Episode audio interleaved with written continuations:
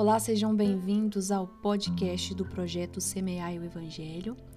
Hoje nós estamos no capítulo 8 do livro. Espero que você tenha acompanhado aos capítulos anteriores, porque são muito profundos. E o tema de hoje é Somos um.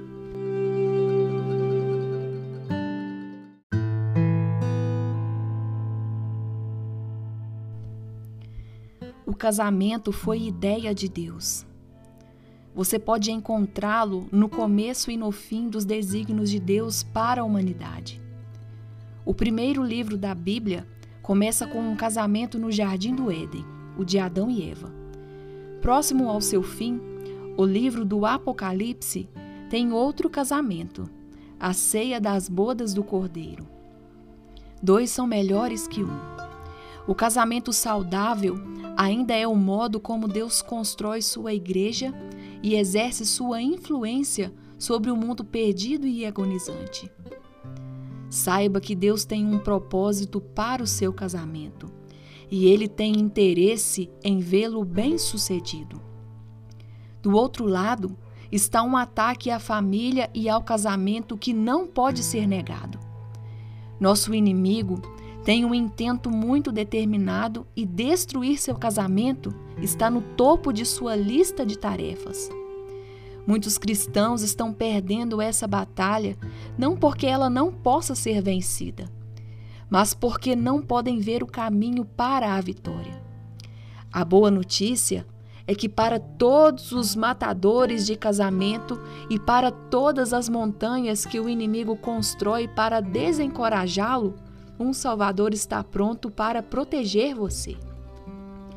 Se você está se esforçando para reacender uma ligação com seu cônjuge ou tentando se apegar ao que resta do seu casamento, tenha bom ânimo. Deus pode remover todas as montanhas e desviar todas as flechas do inimigo. Lembre-se, às vezes, quanto maior a batalha, maior a vitória.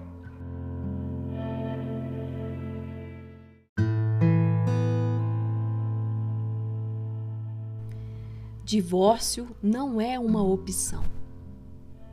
Deus não poderia ser mais claro sobre o compromisso do casamento na Bíblia. Ele odeia o divórcio. Veja isso em Malaquias capítulo 2, versículo 16. Simples assim. Em Mateus capítulo 1, versículo 6, Deus escreveu o nome de Urias na árvore genealógica de Jesus quando se referiu a Betseba como a mãe de Salomão que também tinha sido esposa de Urias.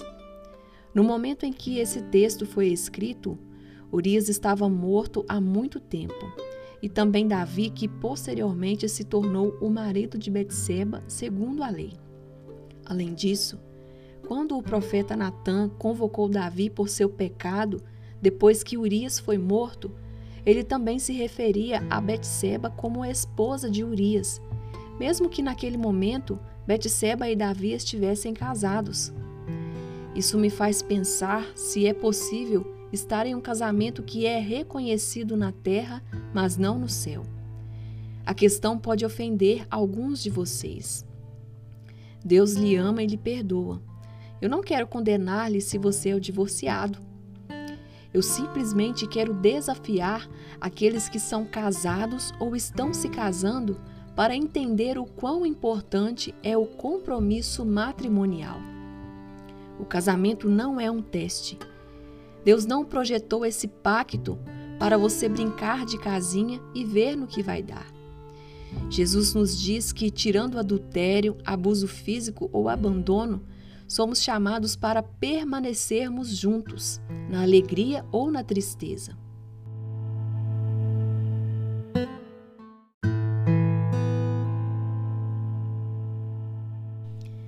Existe uma notável passagem da Escritura que menciona uma caverna comprada por Abraão.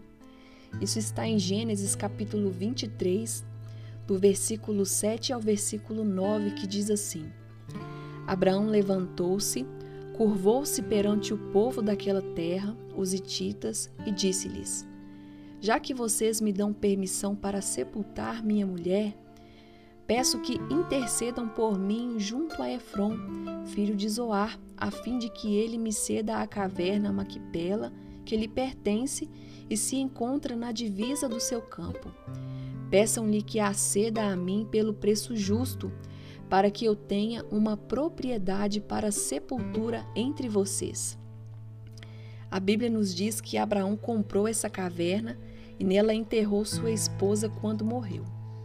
As Escrituras também mencionam que, além de Sara, Abraão, Isaque, Rebeca e até Jacó foram todos enterrados nesta mesma caverna.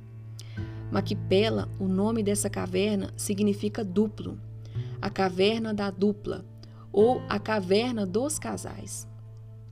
Como nós podemos manter nossos casamentos em união e chegar até a caverna dos casais?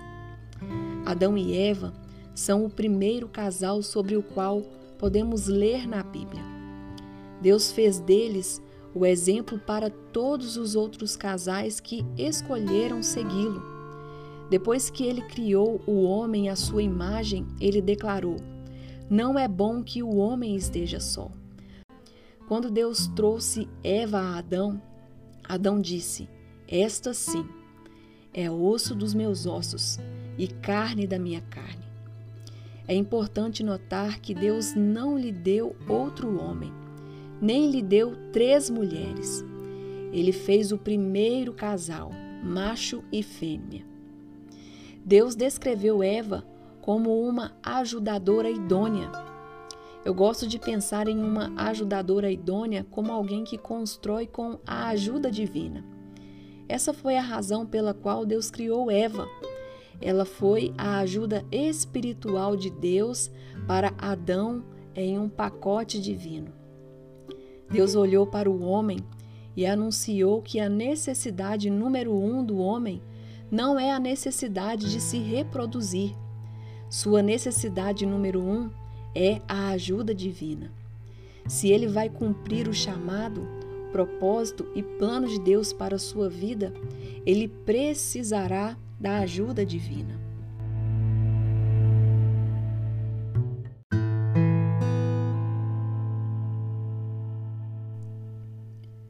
As mulheres são multiplicadoras e incubadoras.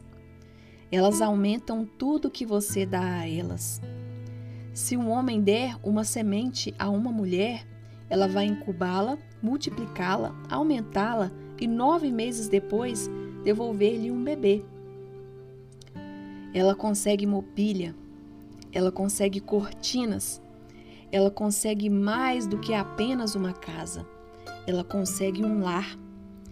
Vou abordar especificadamente os homens no próximo capítulo, mas por enquanto quero que vocês, homens, saibam o seguinte: ganhar ou perder suas batalhas depende de terem ou não uma ajuda divina no seu campo. Você precisa de ajuda divina orando por você quando for para o seu trabalho. Você precisa da ajuda divina para ajudá-lo a criar seus filhos.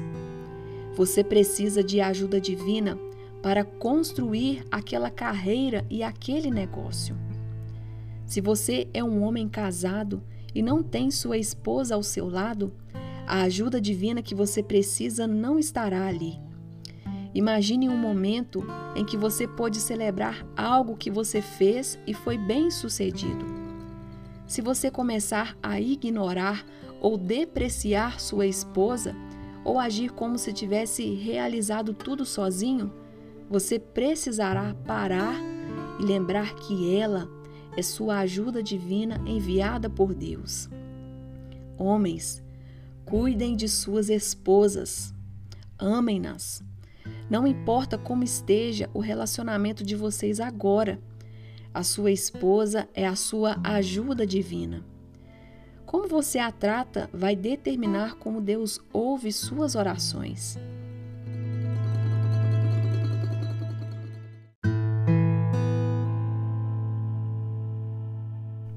Esposas, quero dizer que vocês são importantes.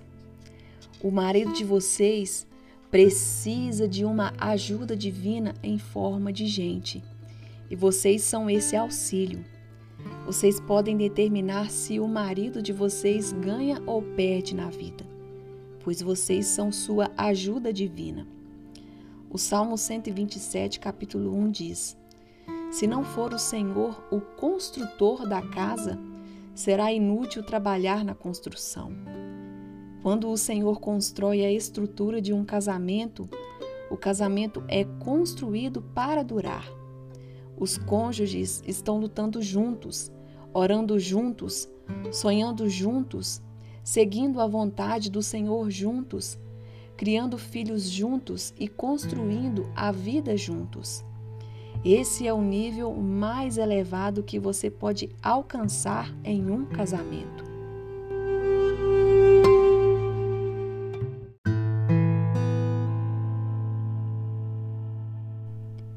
Se você deseja ter um casamento vencedor, você precisa aprender alguns segredos para superar seus momentos mais difíceis.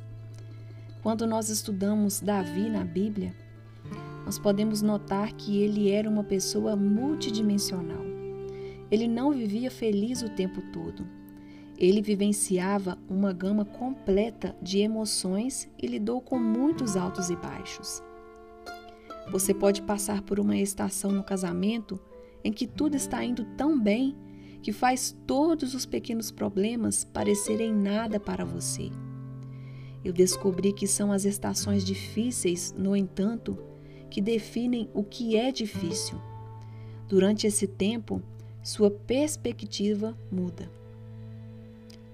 Se você está enfrentando uma batalha em seu casamento, se você e seu cônjuge não conseguem concordar acerca de uma questão importante, ou se você está lidando com um filho desobediente, doenças, vícios ou problemas financeiros, tenho boas notícias. A justiça de Deus e sua misericórdia são tais que ele põe fim às trevas. Isso está em Jó capítulo 28, versículo 3. Você está passando por uma estação você não recebeu uma sentença. Eu gostaria de oferecer quatro chaves para ajudá-lo a amar seu cônjuge durante esses tempos difíceis.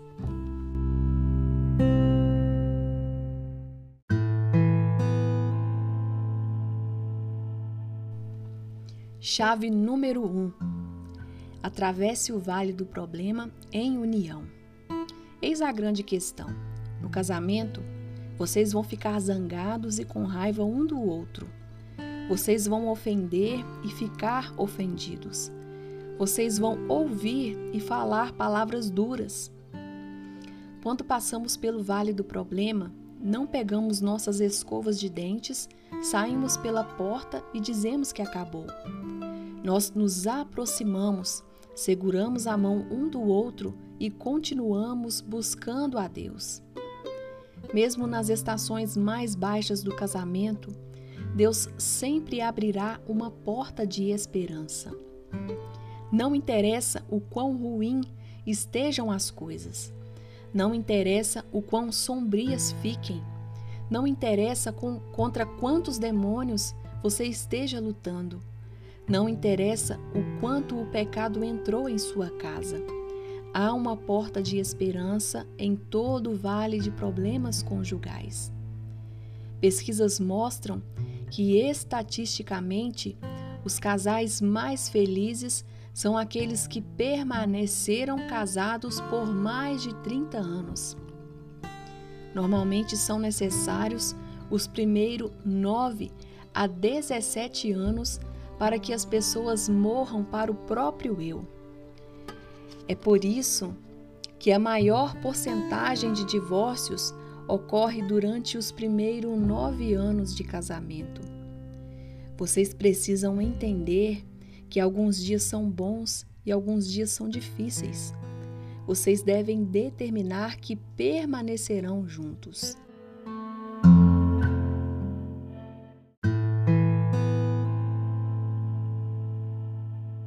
Chave número 2 mais profundo. Os sentimentos não duram. A única maneira para qualquer um de nós Nos unirmos na vida é por meio de uma busca para irmos cada vez mais profundo em Jesus. Aumentem sua fé como um casal. Orem juntos, leiam a Bíblia juntos, adorem juntos. Quando a vida acontece, quando as tempestades vêm, quando as ofensas vêm, quando os sentimentos machucam, temos algo maior para nos mantermos juntos. Nós não deixamos que a provação, problema, dificuldade e tentação nos parem. Nós nos aprofundamos em Deus. Jesus é a resposta. O que quer que esteja incomodando o seu casamento, ele pode lidar com isso. Determinem-se a sair juntos da estação difícil, rumo à caverna dos casais, sem desistir, sem abrir mão. Vá mais profundo em Jesus, não importa o que a vida traga.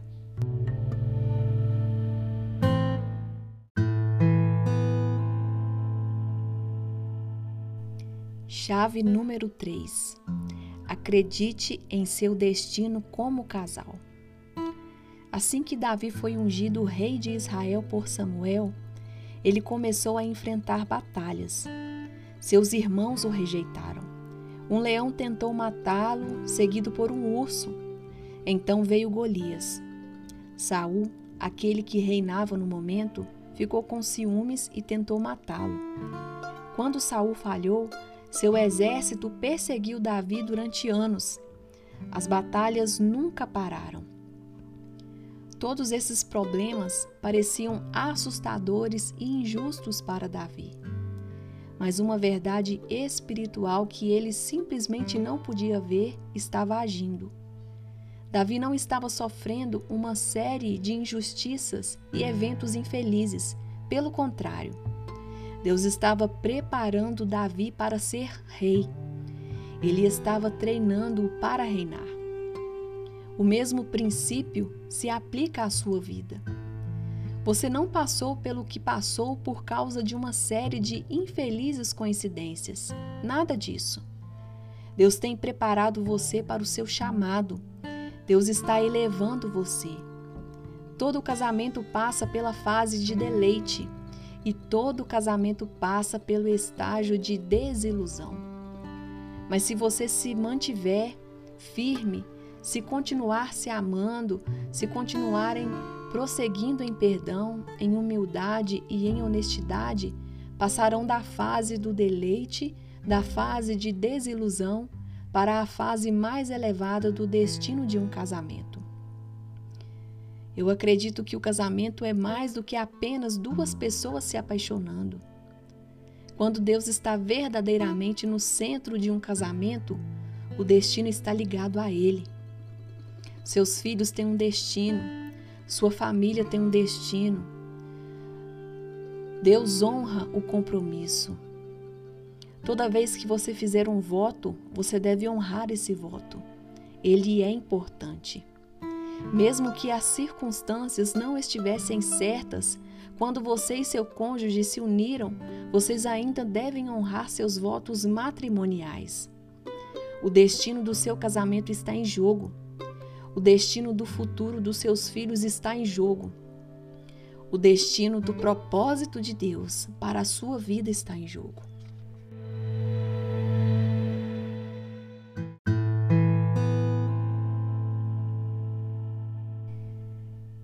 Chave número 4. Não desista. Não perca o seu caminho, continue.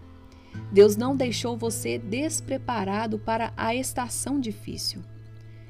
Se você está passando por um momento desafiador, se você está se perguntando se vai amar sua esposa da mesma forma novamente, mantenha-se firme. Se você não desistir e buscar tratar o seu casamento, Deus irá encontrar-lhe e ali mostrar um caminho, mesmo quando parecer que não há caminho algum. Você e eu temos freezer em casa. Você coloca coisas lá que você quer comer depois. Você não guarda itens alimentares porque eles não são valiosos ou porque você não os quer. Você apenas os quer em outro momento. O mesmo é verdade em nossa caminhada com Deus. Se você está passando por um congelamento profundo e parece que está abandonado por Deus, isso não significa que Deus não lhe ama. Ele está apenas dizendo depois e não agora. Você vai avançar para outra estação e eu estou preparando-lhe para isso. Você vai atingir níveis que nunca atingiu antes e fazer coisas que nunca fez antes. Você vai conhecer a alegria como nunca conheceu antes. Você vai sonhar sonhos que nunca sonhou antes, mas depois e não agora. Não desista do seu cônjuge. Não desista do seu casamento.